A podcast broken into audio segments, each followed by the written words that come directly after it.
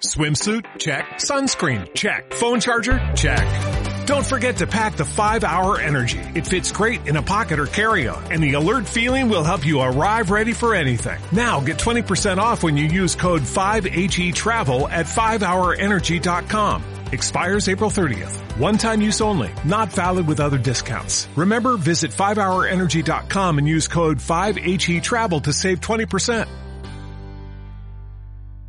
Esto es Buenos Días España en Radio Cadena Española.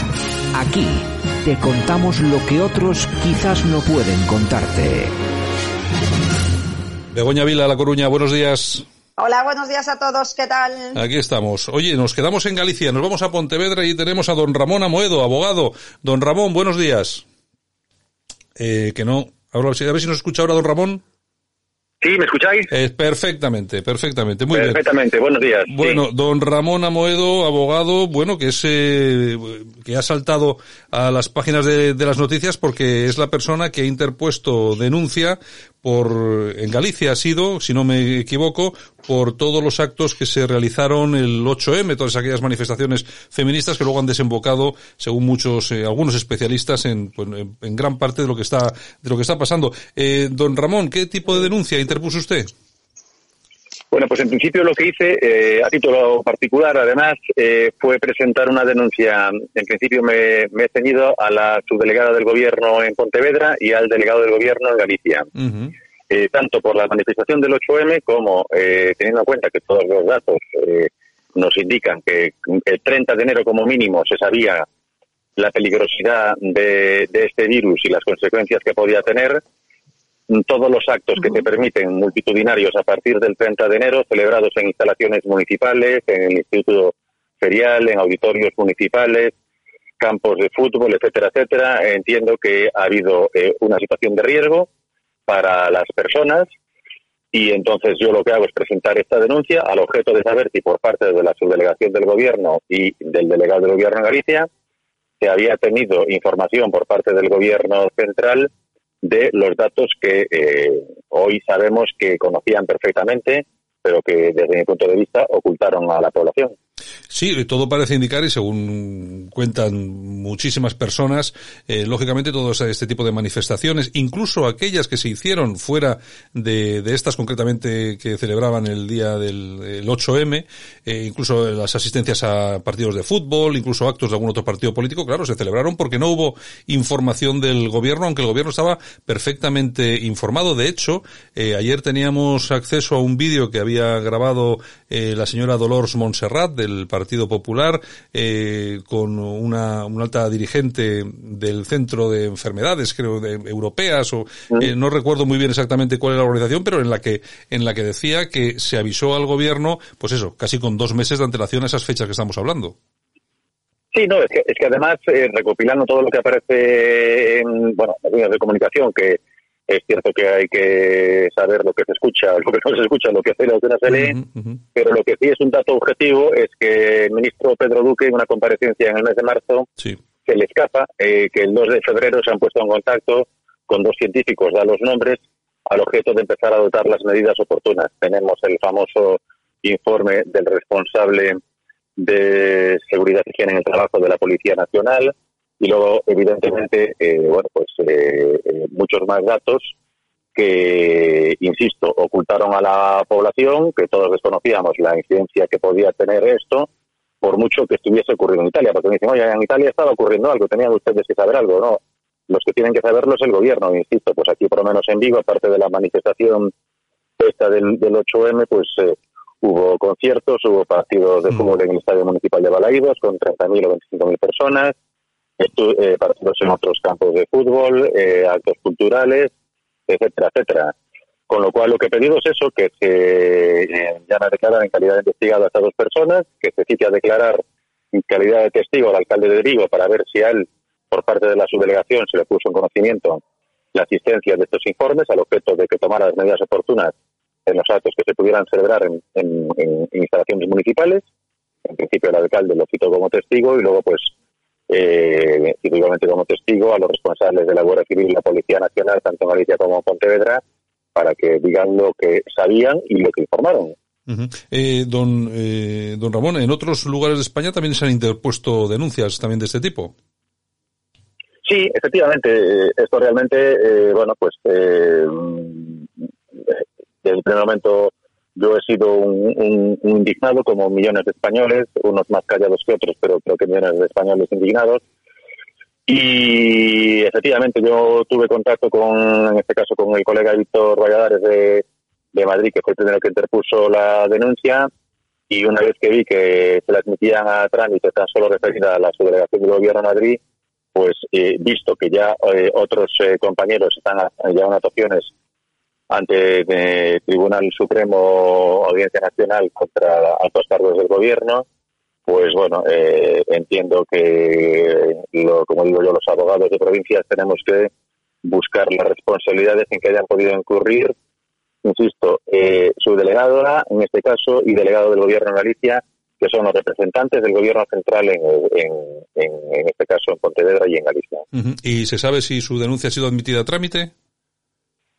Eh, pues mira, la presentamos el lunes pasado, entró, bueno, por la famosa plataforma LexNet que eh, nos han privado de utilizarla durante, durante más de un mes, es decir, existe una plataforma digital para presentar denuncias eh, vía telemática, pero la utilizaron, no dejaban presentar nada por LexNet, sin embargo Hacienda sí que seguía recaudando por medio telemático. entró un juzgado de instrucción que lo que ha hecho es, como las fechas son indeterminadas, es mandarlo a reparto, a decanato. Bueno, eh, a ver en qué juzgado cae. Mm, y tristemente, pues sabemos que dependiendo del juzgado en que caiga y del fiscal que tenga que informar, tendrá un recorrido u otro. Eh, entiendo que como mínimo los indicios presentan caracteres de, como mínimo, una aplicación por omisión, de una omisión de un deber de socorro, de unas lesiones o de un fallecimiento, porque evidentemente pide información sobre los, el fallecimiento de personas en la ciudad de Vigo, que eh, los datos que tenía era que habían sido 113, y a partir de ahí lo normal, como en cualquier otro hecho que se denuncie, debería ser que tuviese un, un recorrido, pero insisto, pues eh, vamos a ver qué es lo que pasa, porque ya sabemos todos mm, cómo va a empezar a funcionar la justicia con la fiscal general del Estado que tenemos. Sí, la verdad que sí. Bueno, y bueno, seguiremos esto también de cerca, vamos a ver cómo evoluciona y también eh, usted ha presentado un recurso eh, por la prohibición de una, no una manifestación, sino una caravana de coches que estaba convocada para el día 2 de mayo, si no, si no me equivoco, ¿verdad? Efectivamente, esto ya es, bueno, me, se puso en contacto conmigo un, un amigo que había sido el promotor de esta, de esta marcha, eh, el 2 de mayo precisamente. Habían pedido la celebración de esta marcha para recorrer las calles de Vigo en vehículos, una sola persona en cada vehículo herméticamente cerrado. Eh, y la subdelegación del gobierno, a pesar de que el 2 de mayo era el día que, entre comillas, abrían las calles para que la gente saliese con unos horarios, pero evidentemente, como hemos visto en los medios de comunicación, sin ningún tipo de control. Sin embargo, esta marcha la prohibieron eh, bajo la absurda, eh, la absurda argumentación de que había riesgo de contagio. Eso, evidentemente, pues eh, es casi un insulto a la inteligencia humana. me he basado principalmente en la sentencia, desde mi punto de vista, maravillosa del Tribunal Superior de Justicia de Aragón, incluso con el voto particular de un magistrado que habla de que debe plantearse una cuestión de constitucionalidad porque el estado de alarma mm, evidentemente no podía impedir ni el derecho de reunión ni el de manifestación. Y es cierto que paralelamente ha habido una sentencia del Tribunal Constitucional eh, que ha dado la razón al Tribunal Superior de Justicia, en este caso, que había denegado eh, la celebración de una marcha también por el 1 de mayo. La diferencia es que la petición, en este caso eh, del particular, la hace el 2 de mayo, que es cuando ya se sabe que la gente va a poder empezar a salir. Lo que he hecho es mm, presentar pruebas tanto de vídeo como de fotografías en los cuales se ve las multitudes que hay en las, en las calles, con presencia policial incluso, es decir, policía entremezclada, sin tomar ningún tipo de medida. Por lo tanto, si en este caso consideraban que no había riesgo para la salud, es absurdo que digan que había riesgo para la salud eh, con una marcha en automóvil yendo una persona en cada automóvil eh, herméticamente cerrados. eh, Begoña, ¿tienes alguna cosa para don Ramón? Sí, el motivo de esta caravana del 2 de mayo era pedir la dimisión de Pedro Sánchez, ¿no? Sí, evidentemente pedirla, yo creo que más que pedir la dimisión de Pedro Sánchez es que todo este gobierno y sus mm, asesores, por llamarlo de alguna manera, se marchen no solamente del gobierno, sino que nos hagan un favor y se marchen de este país, porque, bueno, más allá de motivaciones ideológicas que cada uno pueda tener, creo que es evidente que nos, nos, han, nos han engañado, nos han mentido eh, y lo, el único dato cierto es que España está a la cabeza del triste ranking mundial de país con más eh, fallecidos en el mundo. Y aún encima tenemos que escuchar a una ministra en pasadas fechas diciendo que Portugal tiene menos fallecimientos que España porque está más al oeste. Entonces, pues insisto, creo que están pidiendo de nosotros, con lo cual esto eh, espero que tarde o temprano eh, alguno, algún o algunos jueces libres e independientes, como decimos en Galicia, ver los ailos, tomen las medidas oportunas contra esta gente. Claro, por eso no se sostiene lo que, en lo que la subdelegación del gobierno de Pontevedra basó su negativa, que era poner en riesgo las medidas altas por el gobierno. O sea, realmente el motivo de la, de la negativa pudiera ser este, ¿no? Que sería el lema de la manifestación. Bueno, nosotros hemos consultado a fuentes de la subdelegación del gobierno y nos han hecho llegar que este caso tenían que haber, eh, eh, nos dijeron que era como un defecto de forma, ¿no? Que tenían que haber puesto las medidas de seguridad que tenían prevista el convocante, como el recorrido de la caravana, el número estimado de participantes y la duración de la caravana, entre otras cosas. Eh, por eso ellos lo considerarían, según estas fuentes de la subdelegación del gobierno, como un defecto de forma. Es decir, por un lado dicen unas cosas y parece que por el otro lado dicen otras y parece que no se ponen de acuerdo. Pues eh, sería maravilloso que se lo digan por escrito o, mm, en este caso, en, una emisora de radio, porque su resolución, evidentemente, no habla en ningún caso de defecto de forma. Sí que es cierto que la petición, Al, al, hacerla un particular, pues eh, sí que es cierto que no consta el itinerario, pero era tan fácil como decirlo, eh, tiene usted que decirnos cuál va a ser el itinerario y qué medidas van a adoptar. no hay más. Simplemente bueno, pues eh, se limitan a decir que hay ese riesgo para la salud, para altercados, que puede haber altercados, etcétera, etcétera. con lo cual, evidentemente, detrás de todo eso lo, único que había era una merma del derecho constitucional de reunión, de manifestación y, por supuesto, de la libertad de expresión que, insisto, desde mi punto de vista eh, personal, está siendo pisoteada en este país. Bueno, eh, ¿tienes alguna cosa más, Begoña?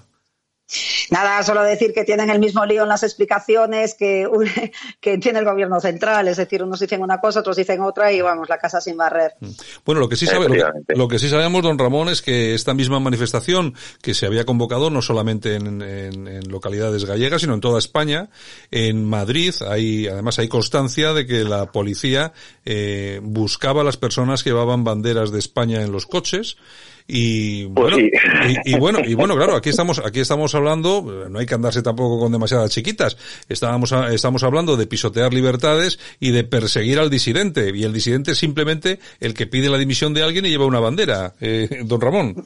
Sí, bueno, pero eso ya lo vimos hace tiempo, pues aquel pobre señor que se puso delante de la sede del PSOE pidiendo la, la dimisión de Pedro Sánchez y que lo sacaron de allí eh, la policía a, empujones. Eh, eh, lo que está clarísimo es que intentan a toda costa evitar la discrepancia, intentan a toda costa que la gente nos manifestemos, mm, van a intentar comprar a la población mediante subvenciones, ayudas, etcétera, etcétera, pero que tengan muy claro aquí en Vigo, en este caso, mm, y en Pontevedra, este eh, grupo, eh, vamos a llamarle eh, la Reconquista,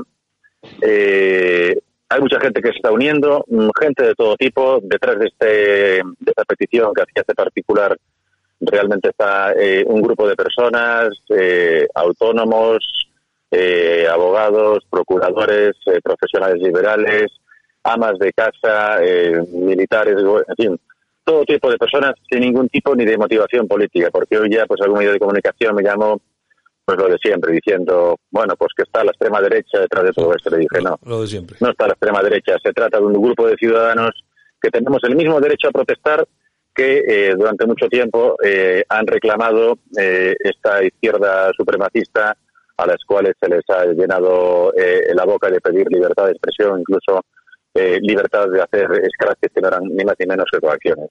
Sí, porque aquí cuando se producían esos scratches en el que los hemos vivido, en los eh, domicilios de Soledad de Santa María, con sus niños, de Cifuentes, etcétera, y no pasaba absolutamente nada. En todo caso, don Ramón, yo creo que también estamos eh, siempre, parece que nos impresiona este, esto de la ultraderecha. Primero hay que saber qué, qué, opinan ellos que es la ultraderecha, y aunque fuera la ultraderecha de verdad, si es legal, está legalmente constituida, es que no tiene, no tiene derecho a protestar o qué.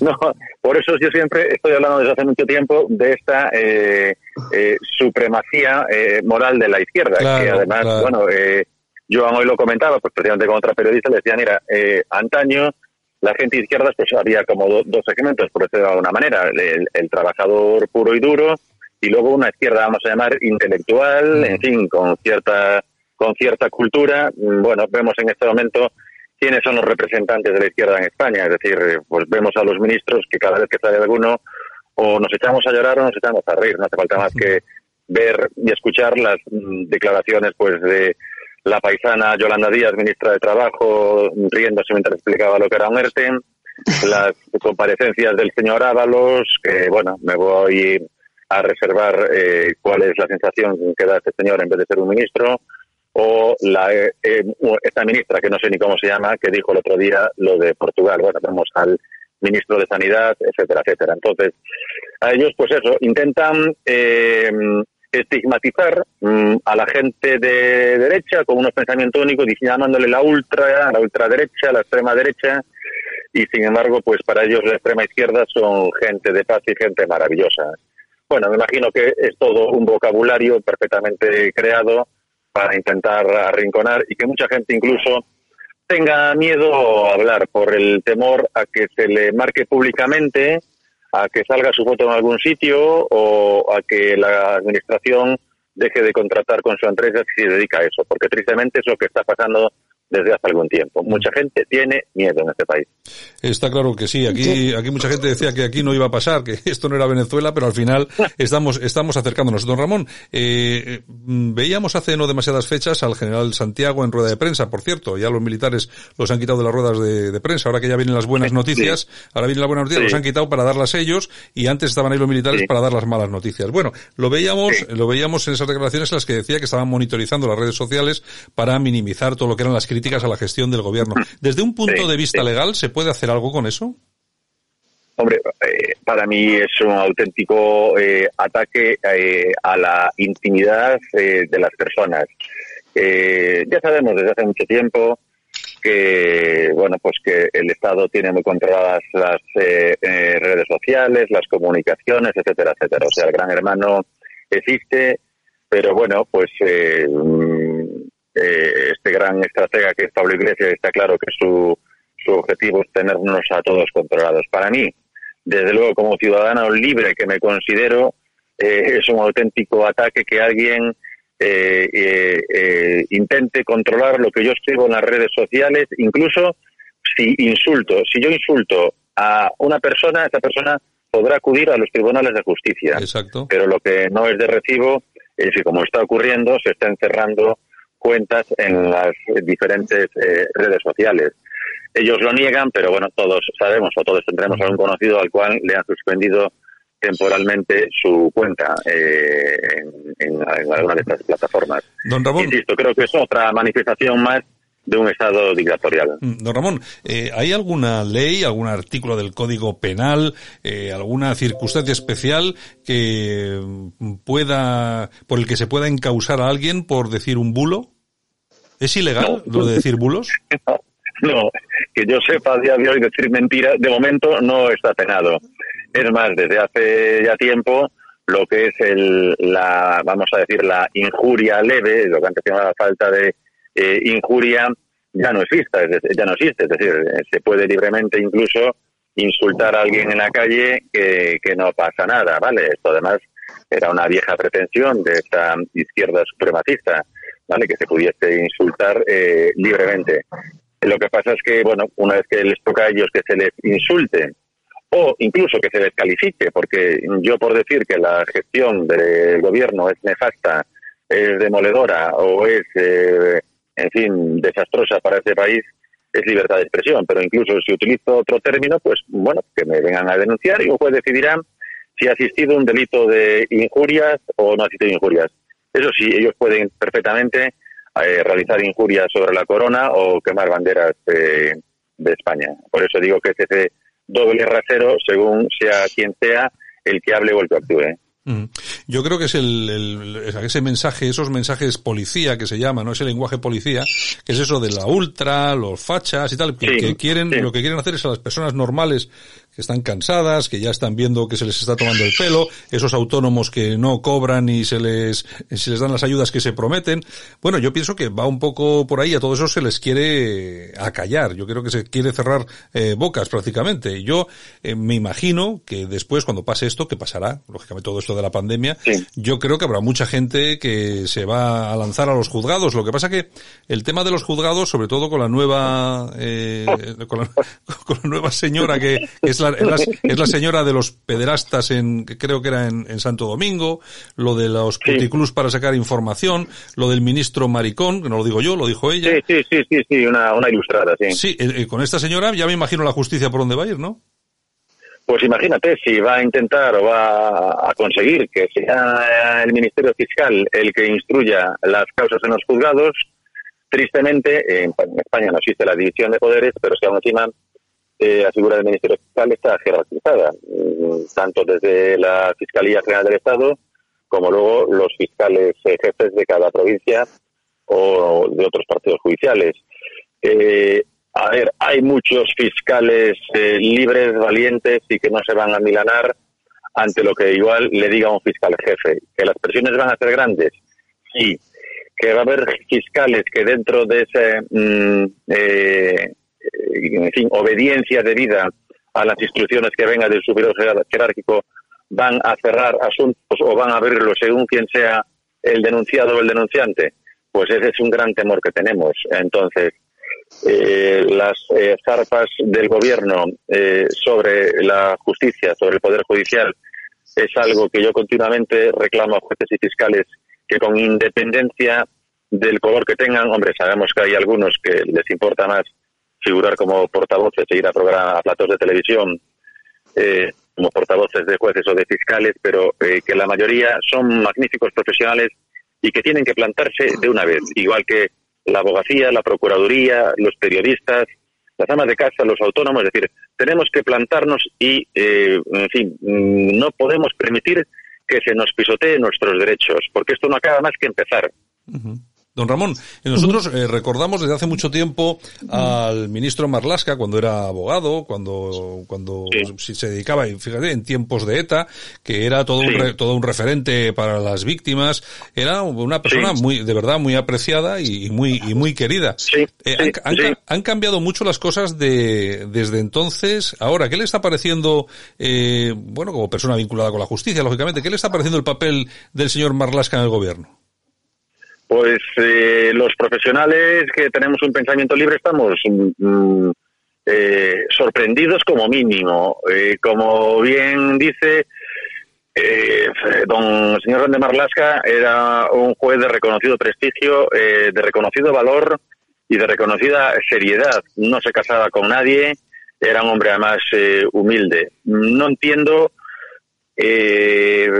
cómo se presta a ser un ejecutor en este caso de unas instrucciones eh, mm, que no tienen ni pies ni cabeza.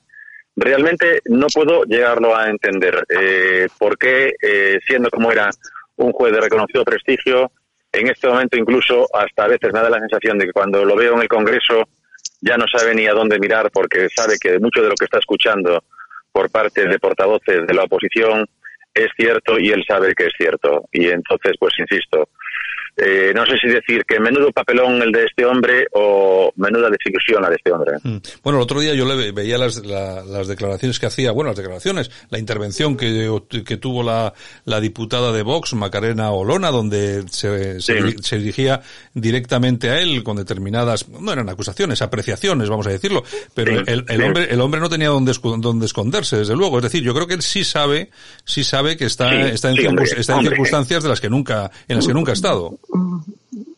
Yo creo que sí, incluso por lo menos era capaz de tener la mm, dignidad y la hombría de eh, mirar eh, a la persona a la que le está hablando, eh, en contraposición con el señor presidente del gobierno que miraba hacia el suelo o el señor vicepresidente del gobierno que jugueteaba con su teléfono móvil.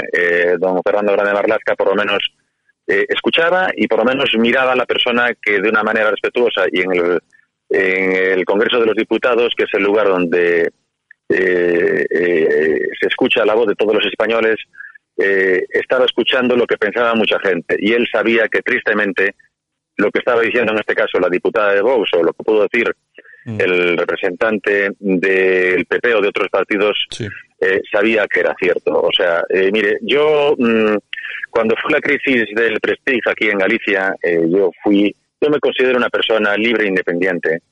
Cuando fue aquella crisis yo critiqué eh, al, PP mm, y discutía con amigos míos, entonces me decían, Ramón, eres un, eres un rojo. Pero bueno, eran unas discusiones, vamos a decir, vamos a decir cordiales.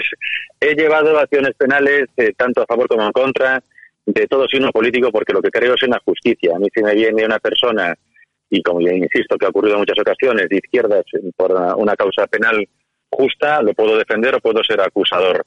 Sin embargo, ahora en este caso, lo que me encuentro horrorizado es con ese, eh, en fin, radicalismo eh, de intransigencia y de insulto al contrario y de desprecio al contrario.